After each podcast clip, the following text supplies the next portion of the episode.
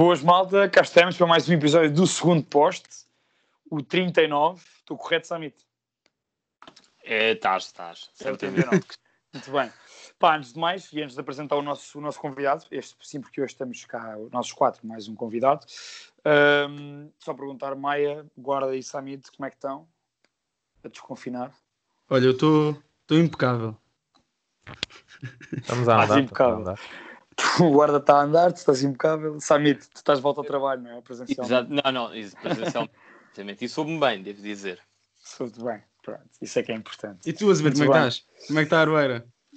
Pá, está tá, tá ótimo, pá, está impecável também.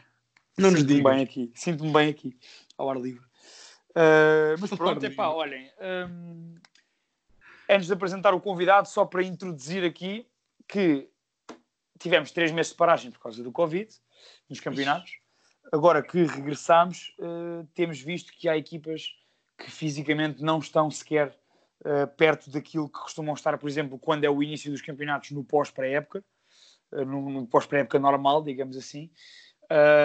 há jogadores com muitas lesões, há muitas equipas com jogadores com lesões musculares e, portanto, resolvemos convidar um, uma pessoa que é meu amigo, então não tenho problema nenhum em dizer isso, que é o Gonçalo Arneiro. Olá, Gonçalo. Olá, Pedro. Boa noite. Boa noite. Cá está ele. Uh, o Gonçalo uh, é fisioterapeuta, uh, na, especializadamente agora em futebol, nos últimos anos. Trabalhou com o futebol de formação do Cova da Piedade, nos juvenis e júniores, sempre no, no registro do Campeonato Nacional. entretanto, esteve também uma época um, inteira com a equipa principal do Cova da Piedade, os Séniores, na segunda liga, portanto teve esta experiência no futebol profissional um, e agora está no futebol de formação do Sporting, na Academia de Alcochete, uh, com o escalão de juvenis e também uh, a partir deste momento em colaboração com, com a equipa B e o Sub-23 do Sporting. Portanto, uh, achámos que seria uma boa escolha para, para debatermos aqui um bocadinho e para todos podermos perceber um bocadinho melhor como, como é que se processa uh, esta questão da recuperação física dos jogadores e da recuperação das lesões, uh, o porquê de surgirem certas lesões e não outras, especialmente porque tivemos três meses de paragem. Portanto, uh, Gonçalo, foi mesmo para isso que convidámos, porque sabemos que vais dar um contributo tanto para nós os quatro aprendermos, como para todos os nossos, os nossos ouvintes, para quem nos vai ouvir, para também ficar com um bocadinho mais de conhecimento em relação a esta, esta área. Portanto, obrigado por teres aceito o nosso convite. Obrigado, eu. Pode um, vou avançar, meu caro, posto isto. Oh, Azevedo. Primeira coisa, Maia, Que bela introdução, hein? Obrigado, Maia. Não, sério, pá, não foste, foste ao ponto, gostei. Segue. Não, exatamente, vou seguir. Uh, não, e seguindo, Gonçalo, uh, a primeira pergunta, a pergunta que eu te faço, antes de passar a bola aos meus colegas, é uma pergunta muito geral, que é, tendo em conta isto que eu te, que estive aqui a referir, e que os nossos ouvintes já saberão, um, as, as tuas experiências no Cova da Piedade no futebol de formação primeiro, depois nos séniores, portanto, futebol profissional, com jogadores experientes, jogadores batidos, como se costuma dizer, e com outra organização, e agora a tua experiência num clube da dimensão do Sporting, numa academia como é a Academia de Alcochete, um, no futebol de formação, um, gostava que levantasse aqui um bocadinho o véu sobre algumas sobre como é que são como é que foram essas experiências no futebol de formação e no, no, no futebol sénior e agora no Sporting e portanto se eh, as diferenças que tu sentes, que sentiste ao, ao longo deste, deste percurso, um, os desafios, portanto que, que levantes um bocadinho o véu sobre isso, para nós também ficarmos a, a, saber um bocadinho como é que é esse trabalho. Olha Pedro, isto é assim, uh, tu não, não referiste aí, mas eu ainda antes de acabar o curso já, já colaborava com um clube de futebol de distrital. O Beira-Mar Almada, tens razão, exatamente. Almada, tens toda a razão. Uh, e aí nessa altura, em 2015, foi quando começou, uh, opa, eu naquilo não tinha grandes condições, como é um clube normal da distrital, era sim, só eu, eu estava sozinho, sempre que lá estava, estava sozinho, não tinha ajuda de ninguém, uh, ainda estava a acabar o curso e sem, quase, sem quase, pá, quase sem material para poder trabalhar. Então era pois, aquela do desenrascar, do começar a, a, entrar e a perceber o que é que é a fisioterapia na, na parte do desporto, o que é que é, como é que funcionam as rotinas do futebol, como é que é um jogador de futebol, nós sabemos muito bem como é que é um jogador de futebol, mas só trabalhando com eles é que consegues perceber melhor como é que eles atuam.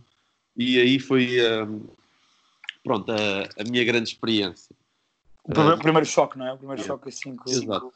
Estive lá um ano e depois é que saltei para o Cova da Piedade quando acabei o curso. Ah, grandes diferenças. Primeira grande diferença era no Cova da Piedade tinha um médico, mesmo na formação, tínhamos um médico onde podíamos consultar, ah, que no Beira-Mar da Almada não tinha. E, Pois. por exemplo, um jogador lesionava-se, aquilo passava-se meses até se acionar o seguro, ah, ou se era uma lesão mais grave, era sempre uma complicação. Pronto, isso é no- nos escalões mais baixos, é esta a realidade que é, que é global. Ainda Uhum. há pouco tempo avaliei um jogador acaso, da, da equipa profissional lá do Beira-Mar da Almada, da Distrital, e, e ele disse-me que teve dois ou três meses à espera que assinasse o seguro. Pronto, é a realidade que existe na Distrital, foi a, venho em muitos clubes em Portugal, exatamente. exatamente. é- acho que é, é geral, não é, não é específico Sim. deste clube. Não é do, do clube, é de, exatamente. quando cheguei ao Cova da Piedade, ao nível de formação, como tu sabes, uma, uma organização brutal, muito Uhum. boa, ah, onde sabem gerir muito bem os recursos que têm, apesar de não serem muitos para a formação. Ah, tinha o apoio do médico, o Dr. João Roça, que depois eu acabei por trabalhar com ele também na equipa principal. Ah, pá, e tinha a grande vantagem de um, se um miúdo se lesionasse, nós tínhamos um acordo com a clínica de Lambert e o miúdo ia, ia- imagina o treino às 7 da tarde, o miúdo aleijava-se no treino, se precisasse às 8, estava na clínica a fazer um, um raio-x, é? Sim, exato. um raio-x para podermos perceber, por exemplo, se partiu ou não algum osso. Ah, tínhamos um acesso muito mais rápido e, e toda a confiança que depositavam em nós, ah, a direção. Se nós dizíamos que era preciso isto, eles acreditavam em nós e fazíamos. Ah, então aí, mesmo com sempre com uma gestão de recursos, gestão de, do material que comprávamos, do que gastávamos, dos recursos humanos, parte da fisioterapia, ah, pá, foi, foi já uma experiência completamente diferente, mas com pouco dinheiro tentar, tentar dar qualidade. Quando chegas Com a uma máximo de equipa, organização, exato. E depois é isso que eu Exatamente. dizer. Depois chegas aqui ao principal, exatamente. pá, quando chegas a uma equipa principal é, é o oposto. É, a parte do, do poupar já não existe tanto. É o que é que é preciso para o jogador estar bom. Enquanto tu, quando trabalhas com a formação, tens sempre, pá, queres sempre poupar. Ah, queres sempre, pá, vamos usar um bocadinho menos tape aqui ou ali. Pronto, se- óbvio, que- óbvio que se é necessário fazer uma ligadura e usar 5 metros de tape, nós usamos, porque se é Uhum. necessário para ela ficar boa. Agora, entre às vezes fazeres ou não fazeres com a formação, miúdos mais novos, ah, não, não vai implicar tanto. Só, só dar um exemplo. Mas Uhum. numa equipe profissional, o objetivo é tê-lo pronto para ontem. Pá, ele ele está a lesionar-se, já o treinador está a perguntar quando é que ele está bom e tu ainda não o avaliaste. Claro. Então, a pressão é, é outra, a tua disponibilidade tem de ser outra e, e tudo isso pá, altera o teu modo de trabalho. Enquanto, tanto na formação do Cova da Piedade como agora na formação do Sporting, pá, se um miúdo tem uma lesão grave e o médico avalia e diz pá, uma fratura são três meses. Ah, são três meses, pá, se for preciso, são, vão ser quatro porque o importante é o miúdo, neste momento é um iniciado do Sporting, ele- o, o grande objetivo ali é ele estar a 5 anos ou a 4 anos a jogar na equipa A ou, ou num sub-23 a, a marcar golos, se for um ponta de lança, pronto. Não há aquela pressa para o momento, não é? Exatamente, o objetivo é sempre a longo prazo e não é para a semana a seguir ou Uhum. para essa época. Óbvio que eles têm todos um objetivo dentro da época, mas o objetivo é sempre mais a longo prazo. E é essa a grande diferença entre trabalhar com, com formação a trabalhar com, com uma equipe profi- profissional. Ok. Um, Samit, sei que tinhas aí uma, uma pergunta interessante para pôr já agora no início, portanto, podes avançar. Tenho. Oh, Gonçalo, antes de mais, obrigado eh, por estares aqui connosco Obrigado. e, e por termos esta oportunidade de discutirmos um, um aspecto mais, mais específico do futebol. Um, por acaso já tínhamos falado um bocado, mas não mas só entre nós, portanto é, é uma boa oportunidade para falarmos sobre o tema.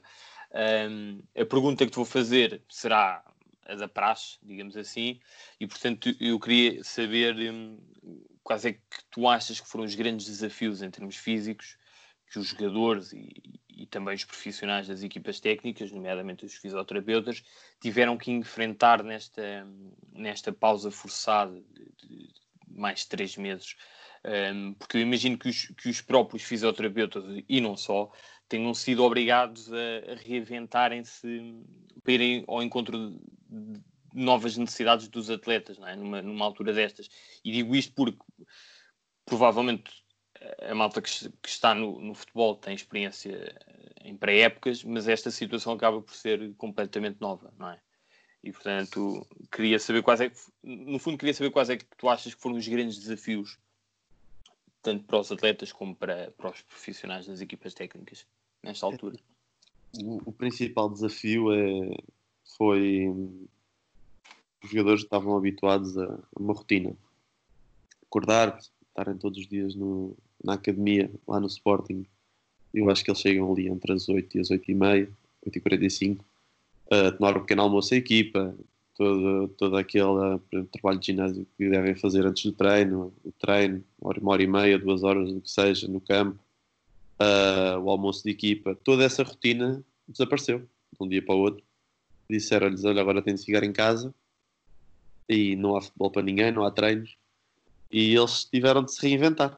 Basicamente, o, o grande objetivo das equipas técnicas, na, no período em que estivemos em quarentena e que não, não podíamos sair de casa, uh, era manter os jogadores o menos parados possíveis para, para eles manterem alguma condição física.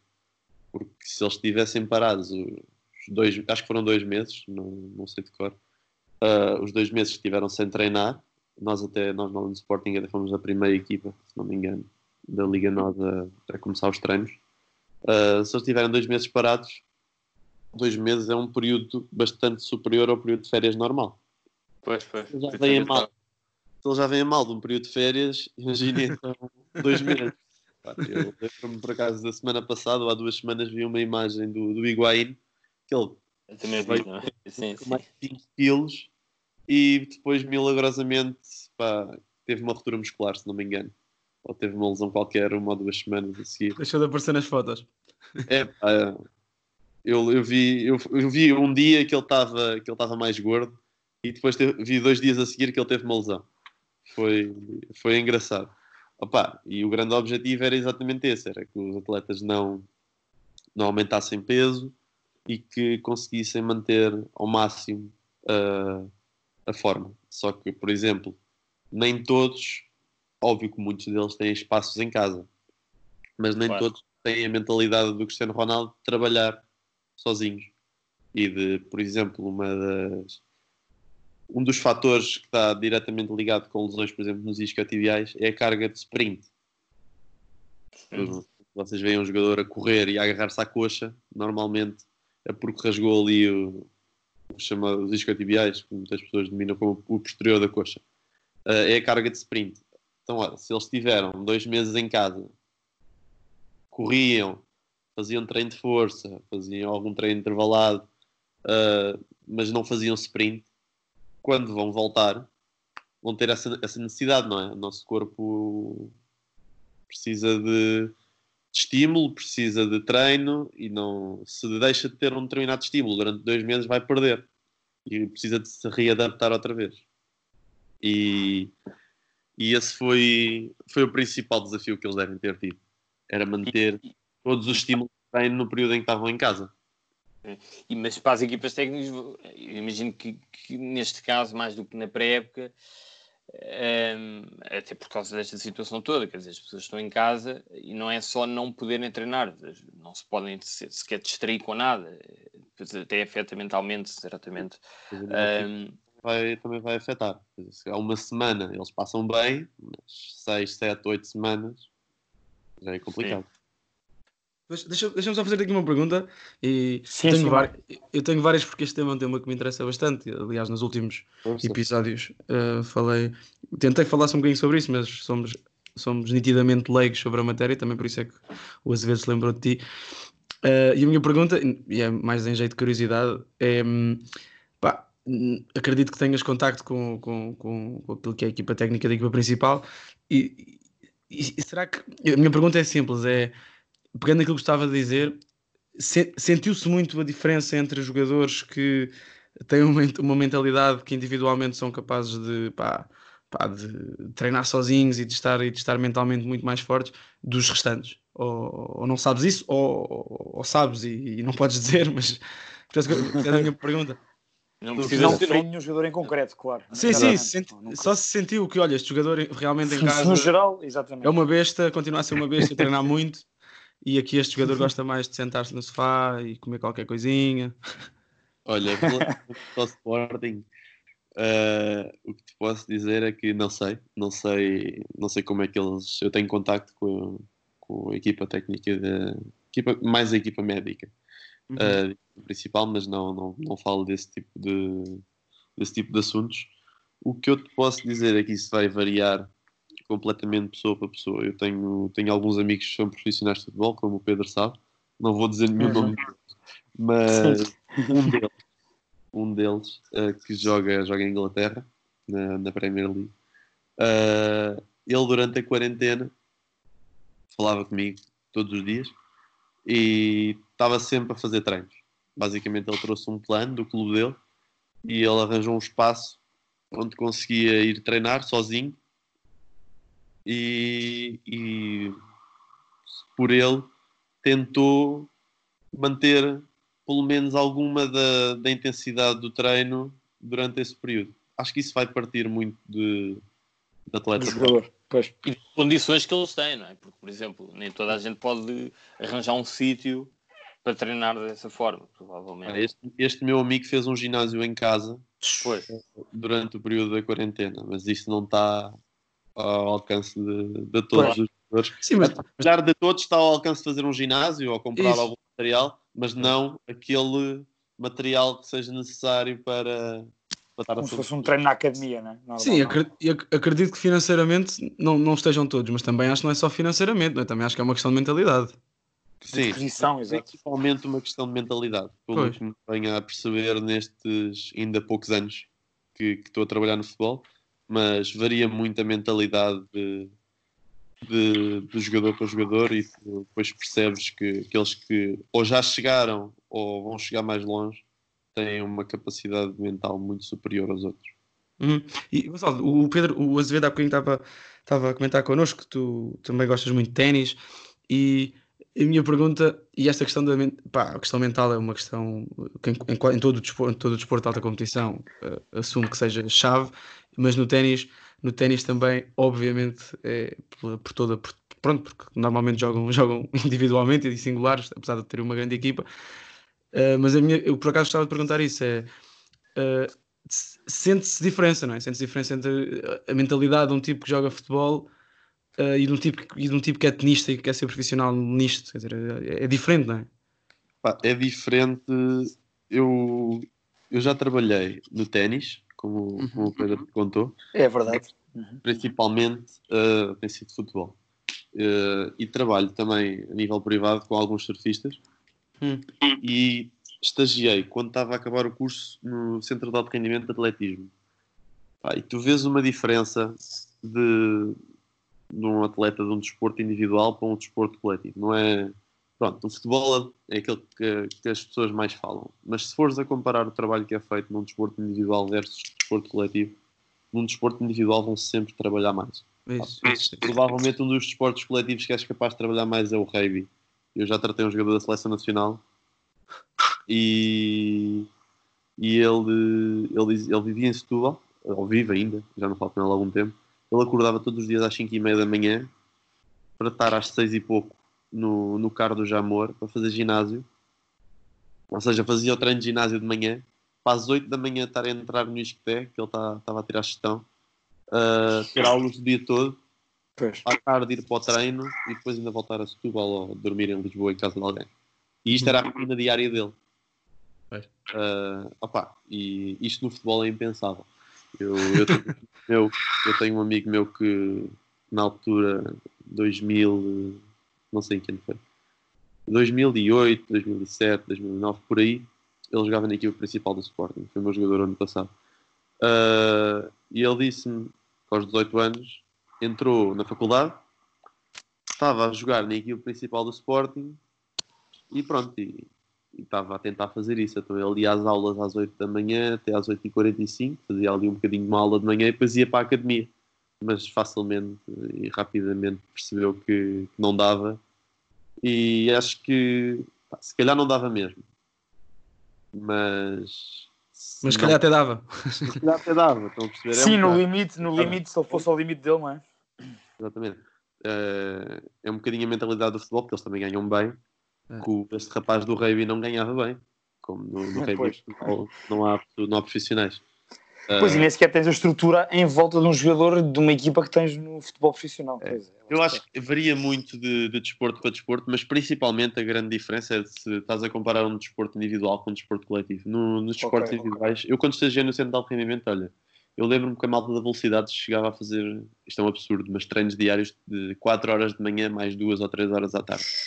Horas por dia, uma carga de treino incrível, uh, uma capacidade mental de manter a concentração enorme. Opa, não é fácil. Eu, eu já estagiei numa academia de ténis em Espanha em 2000 e, 2015. Do, do Juan Carlos Ferrer, não foi? Foi o ex-número um do mundo. Uhum. Uh, uh, e lá a rotina eram 3 horas de manhã, 3 horas à tarde, onde era mais ou menos hora e meia, hora e meia entre campo e, e físico, mas são 6 horas de ligado ao desporto por dia. Ah, é, é, muito tempo e tu, tu vês isso no futebol mesmo ano passado do Cova da Piedade, quando havia um bidiário, epá, metade da equipa estava a mandar vir. E quando, e quando eu, por acaso. Um que te fazia dois ou três bidiários por semana, a conversa já era. já embora. Eu, por acaso, oh, oh, oh, Gonçalo, ia perguntar isso que é, e, e, a conversa está a fluir e tu até estás a ir aos pontos que nós queremos ah. perguntar. Um, a tua experiência no Piedade foi com o futebol profissional. E nós sabemos, eh, conhecemos, pronto, o plantel do Cova da PA dos últimos anos, portanto, tu lidaste com alguns jogadores que tiveram experiência de, de, equipas grandes, experiências de ligas muito competitivas no estrangeiro. Pá, como é que foi essa. Pronto, tendo em conta isto que me disseste agora dos bidiários, como é que foi essa relação com, com esses jogadores e o nível de, de. Imagina, para ti, tu, como jovem que és, profissionalizaste muito mais, não é? Com, com essa experiência. É assim, aqueles que já tiveram eu tive vários jogadores que jogaram no, no Benfica, no Sporting, uhum. uh, no Porto, no Braga. No Braga, exato. Uh, no estrangeiro. Sim, no estrangeiro. Exato. Pá, e esses que efetivamente já tiveram lá em cima, no topo, uh, têm outra visão e têm outro comportamento, tanto no balneário como no treino, como perante a lesão. Uhum. Uh, eu tive um jogador, pá, vários, tive várias lesões mas posso dizer que um deles marcou-me porque já com, mesmo com, 30 e, com 37 anos foi, foi um guarda-redes, fez uma, uma lesão ao nível do ombro, o ombro luxou. revelar? Foi, foi o Moreira. Exato. Foi o guarda-redes do Benfica durante 10 anos. O ombro luxou, ele rasgou um tendão, teve de ser operado. Uh, e o empenho dele durante toda a recuperação que ele fez comigo, que ele não fez toda comigo, que ele entretanto abandonou a carreira não, por, não pela lesão, mas pela oportunidade de poder vir a ser treinador. Uh, o ombro ficou bom. Uh, ele trabalhava por dia cerca de 6 horas ou mais para aquele ombro ficar bom. Uh, ou seja, ele tinha pois, em casa um artromotor, não sei se sabem o que é um artromotor, é um aparelho que ele colocava lá o braço e aquilo mobilizava-lhe o braço passivamente. Não precisava estar eu a mobilizar-lhe o braço. Uh, ok. Então ele estava em casa e fazia aquilo, eu mandava-lhe fazer, e vinha para lá trabalhar comigo de manhã uh, no estádio e fazia tudo e não mandava vir. Pá, e se eu dissesse, olha, amanhã são 4 horas de tratamento, ele dizia, ok, amanhã são 4 horas de tratamento. Não é, se calhar tive outros jogadores durante a época com lesões graves em que eu dizia, olha, amanhã é de manhã e de tarde o tratamento e ele começava a bufar. Estou a perceber a diferença, sim, sim. Não teve, se calhar ainda estava no início de carreira, ou, ou já ou, nunca, ou como nunca tinha estado no topo, nunca tinha tido uma experiência mais a sério, não é? Mais. Uh... Epá, isso varia muito de, de jogador. E maturidade, não é? Maturidade também é muito importante. Sim. É maturidade e experiência e ambição. E mentalidade, pois, e ambição, exato. Opa, Mas sim, pronto, sentiste, sentiste estas diferenças dentro de uma equipa, dentro mesmo de uma só equipa, sentiste estas diferenças, lá está, exato. sim, sim, muito, muito. Não, por acaso eu tinha, eu tinha, eu tinha, e agora estavas a falar de jogador de início de carreira e pegando naquilo no, no trabalho que tens feito, que, tá, que, estás a fazer agora, e, e já agora, independentemente uh, de tu dizeres que é só uma colaboração, quero dar os parabéns por, por, por, essa chamada à equipa B e ao Sub-23, acho que é. Agora uma ajuda neste período. é isso. É, tipo, mas não deixa de ser Mas pronto, pá, exatamente, mais uma aprendizagem para ti. Eu, não, a minha pergunta. Eu vou continuar. Minha pergunta... Desculpa, desculpa. Uh... Diz isto. Vais continuar com os juvenis, não é? Vou continuar, vou continuar com a formação. Okay. Isso. E a minha pergunta era mesmo, era mesmo para, essa, para essa faixa etária. E, é, e eu gostava de saber se, do ponto de vista profissional, uh, pronto, uh, esse plano puramente físico e também gostava de saber se, se neste momento uh, queres apontar alguns, alguns fenómenos que tenhas no, no Sporting do ponto de vista físico e de preparação física, se temos, se temos aí algum, algum Ronaldo a caminho. A nível é, mental? De... É complicado dizer. é arriscado. Eu trabalho com miúdos entre os 13 e os 16. Há alguns que eu olho para lá e olho e vejo, conheço quando eles estão lesionados e quando faço os testes de pré-época e quando vejo alguns pecados dos treinos e dos jogos uh, e vejo, é pá, aquele miúdo tem muito jeito. Mas desses todos, há um neste momento que está a trabalhar comigo, infelizmente está lesionado, com uma lesão grave no joelho. Uh, opa, e é, de todos os que eu trabalhei este ano é o que mais me, mais me chamou a atenção pela, pela capacidade mental que ele tem de superação e de vontade. É, é pá, não te vou dizer que é um Moreira com 14 anos, mas é, é um miúdo com mentalidade de campeão com 14 anos e que, que trabalha bastante para isso. Para tu. Eu vou-vos dar um exemplo. Eu, por acaso, eu avaliei o miúdo a semana passada e todos os parâmetros que eu tinha avaliado no período pré-Covid e pré-cirurgia e de pré-época, ele aumentou consideravelmente os valores que tinha. Mesmo relativamente ao início da época, estava saudável, com o joelho ótimo, uh, mesmo aos outros momentos da época que eu tinha avaliado. Ou seja, uhum. o melhor momento que eu tive de avaliação foi sexta-feira, quando fui avaliado. Ou seja, depois de ele estar meses a treinar sozinho.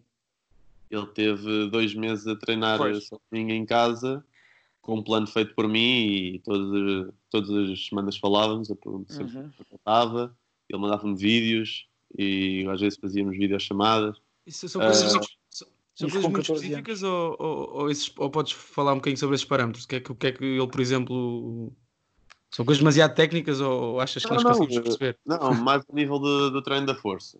Mais ao nível da força. Eu prescrevia um treino ao rapaz e, e, ele fazia tudo certinho, filmava o treino todo. Se não pudesse estar no momento em videochamada, mandava-me o treino, eu via. Uh, e depois eu falava com ele disse: Olha, fizeste isto e isto mal, podes corrigir aqui e ali. Uh, e ele corrigia e mandava o vídeo no dia a seguir já corrigido e, e tinha muita autonomia. Como é que chama? Como é que chama? É, o Manuel Mendonça. Pronto, pá, imagina. Daqui a 5 anos, vamos ver. Pá, é assim, eu não gosto, não, não gosto de adivinhar o futuro, claro. mas sim, sim, claro, sim, sim. se todos tivessem esta mentalidade, pá, era muito mais fácil. Uh, porque ele tem uma mentalidade de quem quer, quem quer ser o melhor. Uh, ele próprio virou-se para mim na sexta-feira e disse: Eu vou ser como o Ronaldo, vou voltar a ser mais, mais forte das lesões. Pá, e é engraçado ver um miúdo nesta idade dizer isso e fazê-lo, porque muitos dizem, mas não o fazem. Uh, pá, ainda hoje tive duas horas com ele a fazer, fazer uma sessão de reabilitação em campo por videochamada e, e ele sempre concentrado, pá, espetacular. Oh, Sim, muito oh, bom. Há mais, mas este é o que eu tenho, tenho tido mais contacto. Uhum. Samit, avança. Tinha, mas tinha a ver precisamente com a formação e sobre isto que estávamos aqui a falar tu no início do programa falaste da, das diferenças que sentiste uh, ao longo da tua carreira, nos diferentes clubes e nos diferentes níveis, um, mas na formação e, e, numa altura em que, em que se fala muito da pressão desmedida uh, sobre os, os, os, mais novos, nomeadamente nos clubes grandes, uh, muitas vezes até pelos próprios familiares. Mas, mas tu sentes claramente, por exemplo, num clube como o Sporting, os miúdos, se primeiro já lhes é cobrado mais alguma coisa do que, do que no, no, num clube como, como a Cova da Piedade, e, e, e, se os próprios jogadores, ainda que novos, pá, entre os 13 e os 16, como estavas a dizer, já são mais, mais profissionais, entre aspas. Se já têm mais cuidados. Isto no Sporting, por exemplo, num clube grande. É pá, sim. Há diferenças. Há bastante diferença. Mas, olha, a principal diferença que eu notei foi uh, a capacidade de educar os miúdos. No Cova da Piedade era mais difícil. Não me perguntes porquê. Não sou. Não é a minha área de especialidade. Mas pá, eu lembro-me. Cheguei lá, os miúdos sub-17 foram os primeiros que eu avaliei. Sub-19 e sub-17. Uh, pá, super uh, educados, uh, organizados. Não havia ali aquele tradicional tipo, conversa aos berros no corredor ou correrem de um lado para o outro. Pá, eu assim, fogo, estes gajos são organizados. Foi o primeiro contacto que eu tive quando cheguei ao Sporting há um ano. Uh, depois veio os sub-15, igual, super organizado. E tudo bem até chegarem os sub-14 em setembro. Bem, os sub-14 são o primeiro escalão da academia. Eles, antes de estarem na academia, a sub-13 estão no, na cidade universitária. É, uh, é uma confusão. Seja, eu sei, eu sei que é uma confusão. Muitos nem tiveram na cidade universitária, estão noutros polos do Sporting a nível nacional, uh, nas escolas academias de Sporting a nível nacional, e vão para ali. Uh, e pronto, chegam ali, chegam à academia, estão loucos. 13 anos, alguns com 12, uh, ah, e não temos controle nenhum sobre esses, acham que são estrelas porque acabaram de chegar à academia. Pá, e foi muito engraçado ver a primeira e a segunda semana desses miúdos pá, muitos com uma lata enorme a falar.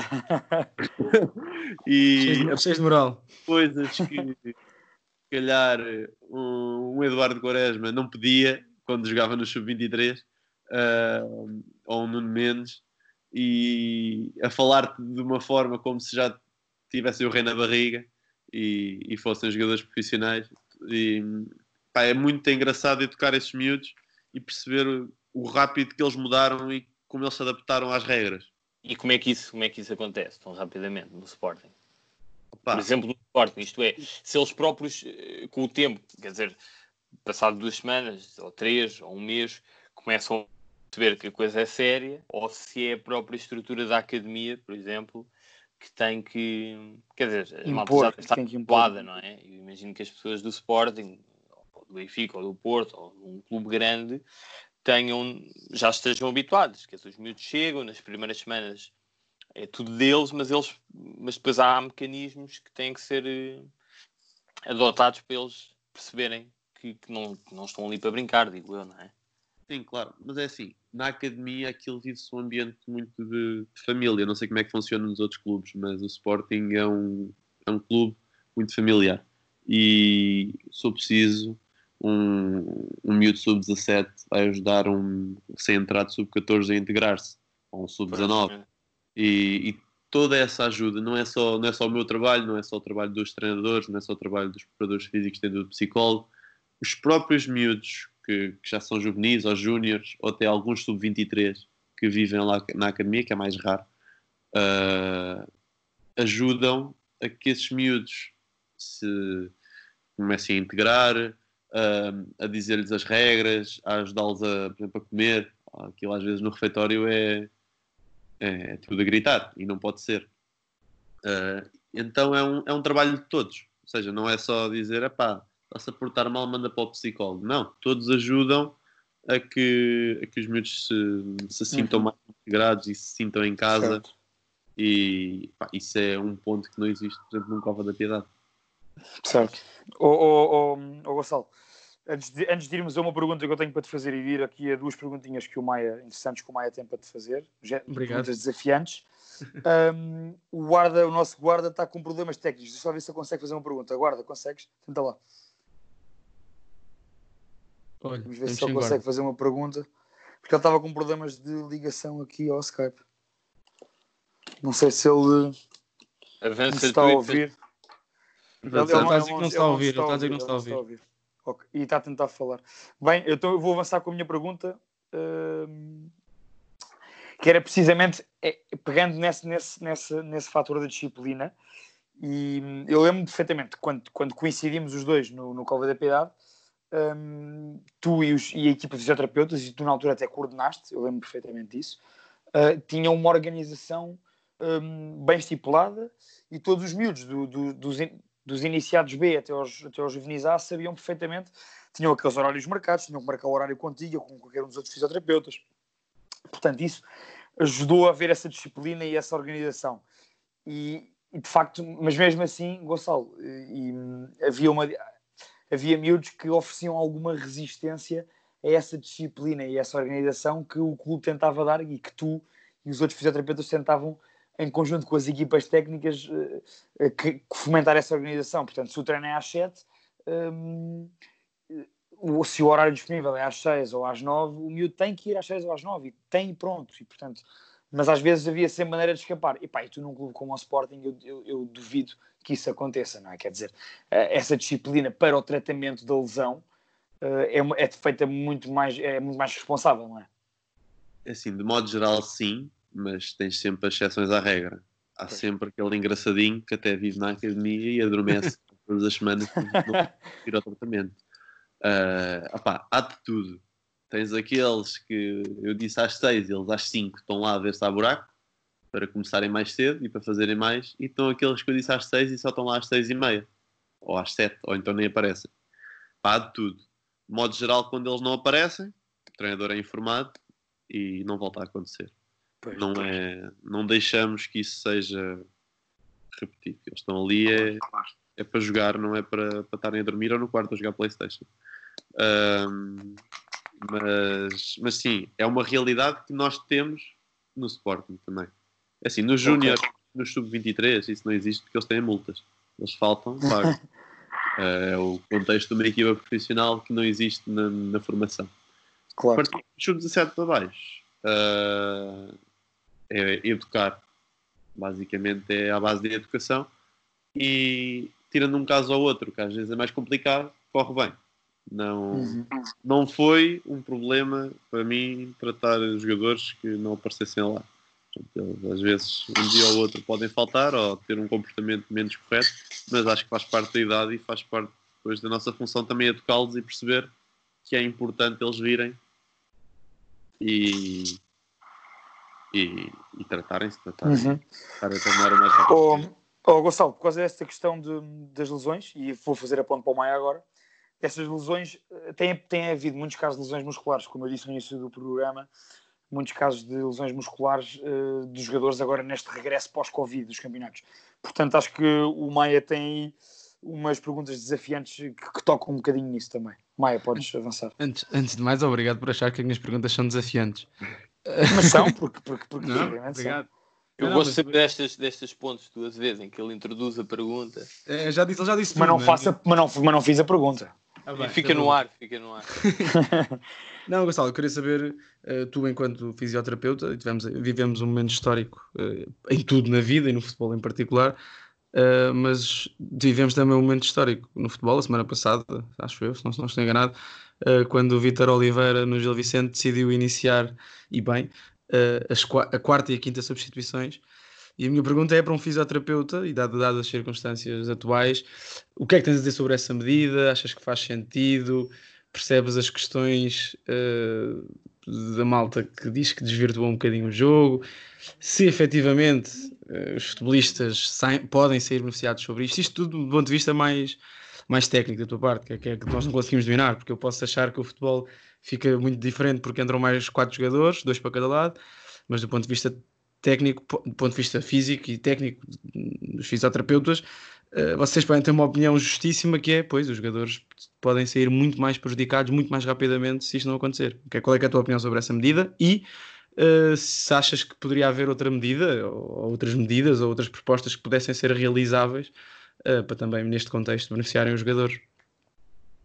Assim, é, essa parte das lesões musculares, eu acho que toda a gente já estava à espera, não está uhum. a ser novidade para ninguém.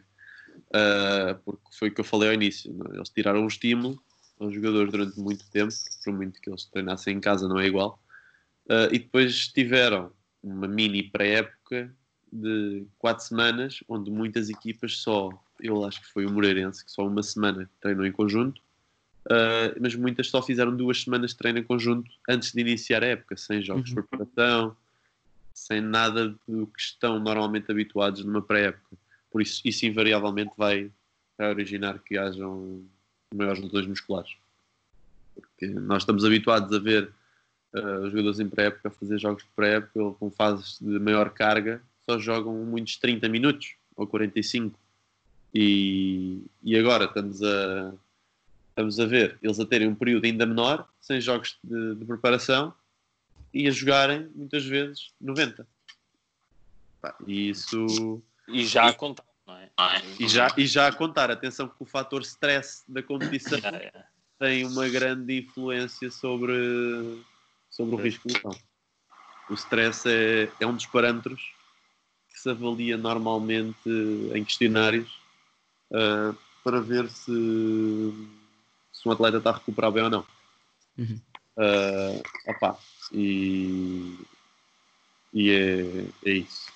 Um, oh, Gonçalo, olha, antes de, antes de fecharmos, deixa-me só fazer-te uma pergunta um, que é relativamente para fecharmos este ciclo, portanto, houve Covid, houve a recuperação e treino dos jogadores em casa, temos estas lesões e temos estes, estes jogos de 3 em 3 dias.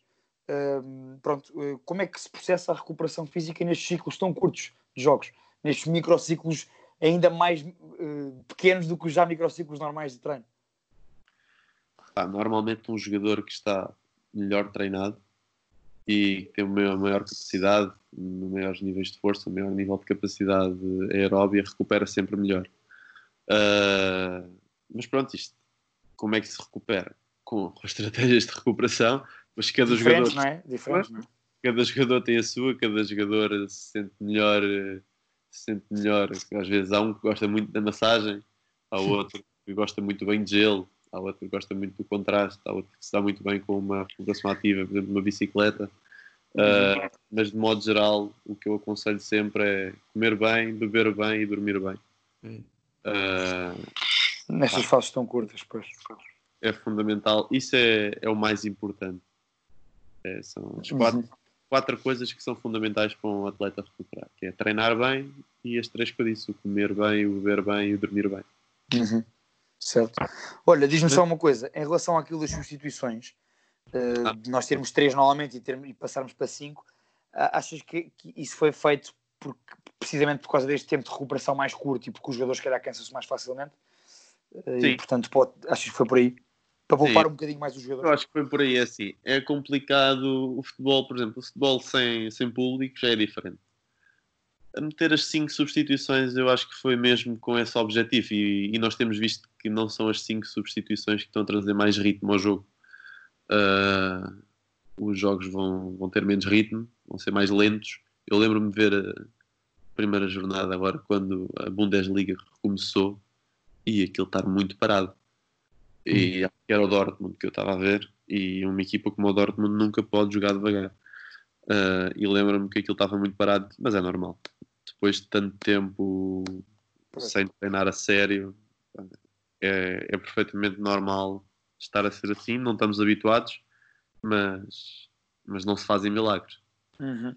Até por, por acaso o Sarri falou sobre as, sobre as cinco substituições que fez agora neste jogo contra, contra o Milan e admitiu que, que tinha cometido um erro. Disse que, que se entusiasmou, lançou os cinco, que a certa altura lança três jogadores de uma só vez e, e perdeu completamente o controle do jogo.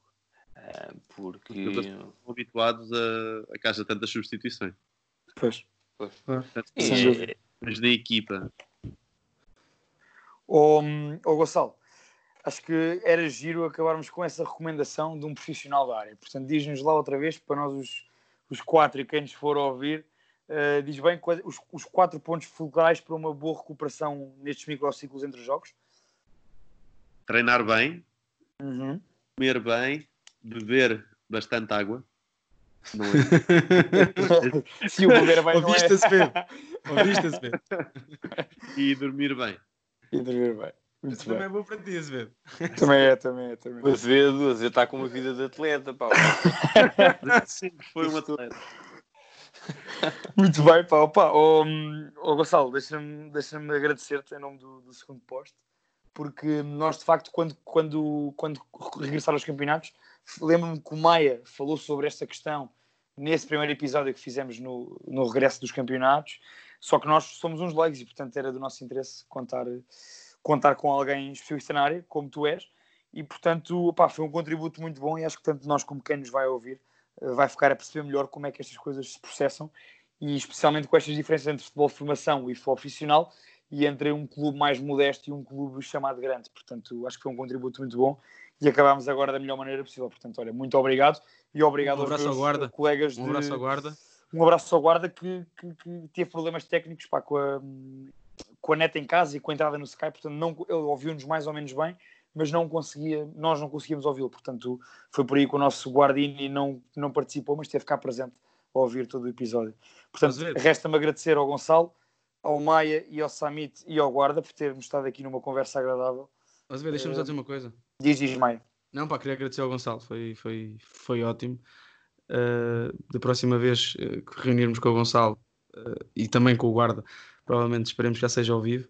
Uh, pá, e basicamente era isso, era, era agradecer, agradecer, mais uma vez ao Gonçalo e, e, relembrar à malta que provavelmente o próximo episódio já será ao vivo e já não teremos estes, estes problemas de som e tudo mais, portanto, Uhum. ao vivo significa entre nós quatro e não num direto no. Instagram, num direto no Instagram, Azevedo. Exatamente. Obrigado. Epá, Obrigado, assim. Especialmente a ti, Azevedo, teres lembrado, uh, porque sei que tens mais amigos que trabalham no futebol. Uh, e, e pronto, pá, desejo-vos a maior sorte para o vosso programa. Obrigado igualmente. Muito obrigado, meu querido. Um grande abraço e malta, estamos aí. Até para a semana.